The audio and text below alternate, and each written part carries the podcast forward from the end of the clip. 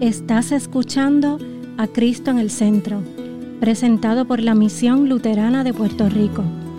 Ahora, una reflexión bíblica por el pastor James Nuendorf. Nuestra lectura para hoy viene del Salmo 33. Dice así. Ustedes los justos, alégrense en el Señor. Hermosa es la alabanza de los hombres íntegros. Aclamen al Señor con arpas, alábenlo al son del salterio y del decacordio. Canten al Señor un cántico nuevo. Canten y toquen bien y con regocijo Ciertamente la palabra del Señor es recta, todo lo hace con fidelidad. El Señor ama la justicia y el derecho. La tierra está llena de su misericordia. Con su palabra el Señor hizo los cielos. Todo lo creado lo hizo con un soplo de su boca. El Señor juntó el agua del mar en una vasija y pone en un depósito las profundidades del mar que toda la tierra tema al Señor, que le teman todos los habitantes del mundo. El Señor habló y todo fue creado. El Señor ordenó y todo apareció. El Señor anula los planes de, los, de las naciones, frustra las maquinaciones de los pueblos, pero los planes y pensamientos del Señor permanecen por todas las generaciones. Dichosa la nación cuyo Dios es el Señor el pueblo que Él escogió como su propiedad. El Señor observa desde los cielos, desde ahí vigila a toda la humanidad, desde el lugar de su residencia contempla a todos los habitantes de la tierra. El Señor formó el corazón de todos ellos y pondera atentamente todos sus hechos. El rey no se salva por tener un gran ejército, ni se escapa el valiente por tener mucha fuerza Ningún caballo es garantía de salvación, y aunque tiene mucha fuerza, no salva a nadie. El Señor mira atentamente a quienes le temen, a quienes confían en su misericordia, para librarlos de la muerte y darles vida en tiempos de escasez. Con el alma esperamos en el Señor, pues Él es nuestra ayuda y nuestro escudo. Por Él se alegra nuestro corazón.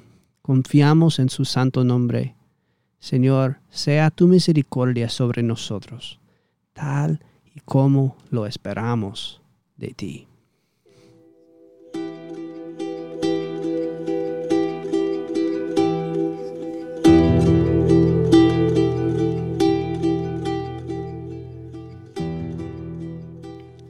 En el nombre de Jesús. Amén. Nuestro salmo de hoy declara una verdad maravillosa e increíble sobre la naturaleza de la realidad que debería transformar nuestra forma de pensar sobre todo. Todo lo que existe está establecido sobre el fundamento de la santa palabra de Dios. Todo lo que tiene vida y aliento depende de la santa palabra de Dios. Sin el aliento de Dios, solo hay muerte. Si la palabra de Dios es tan esencial para la naturaleza misma de la realidad, ¿no deberíamos estar interesados en saber lo que dice de nosotros? ¿Qué dice a nosotros? ¿Sobre nosotros? El Salmo habla de la perspectiva de Dios desde el cielo, como el que todo lo ve y todo lo sabe. Dios es el que hizo cada corazón humano y nos conoce íntimamente. Entonces, ¿qué tiene que decir Dios sobre la humanidad? ¿Queremos oírlo?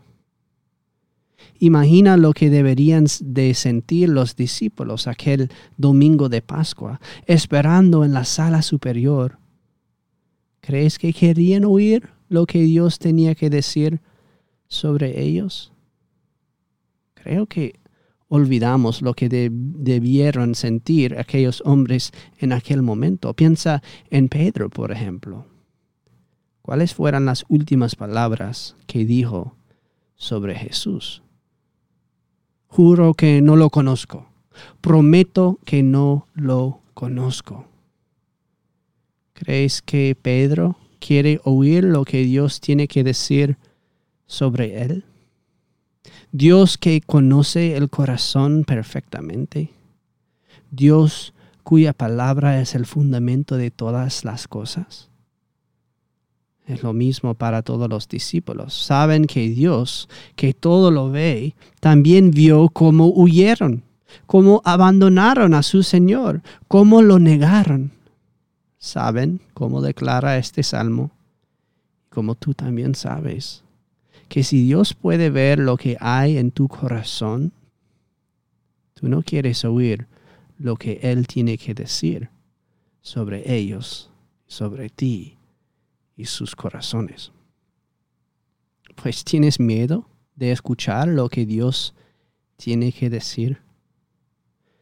Yo creo que la mayoría de la gente tiene ese miedo. Lo, más seguro es no escuchar la palabra de Dios, ignorarla, apartarla, no venir a escucharla.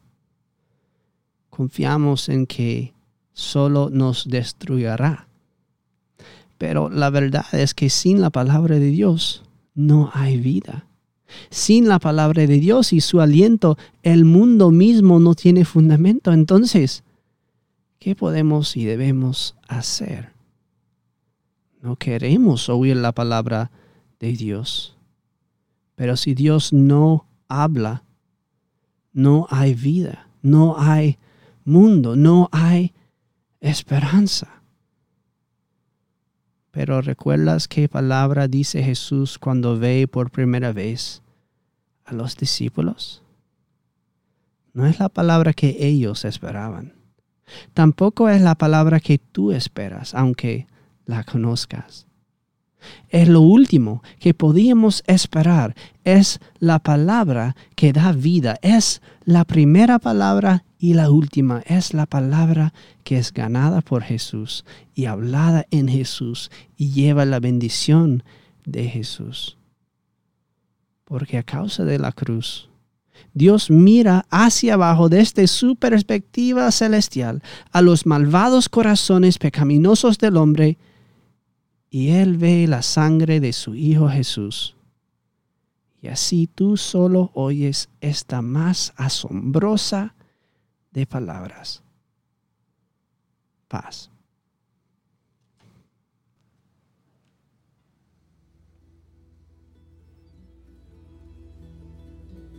Esta ha sido una presentación de la Misión Luterana de Puerto Rico, a Ministry of the Lutheran Church, Missouri Synod.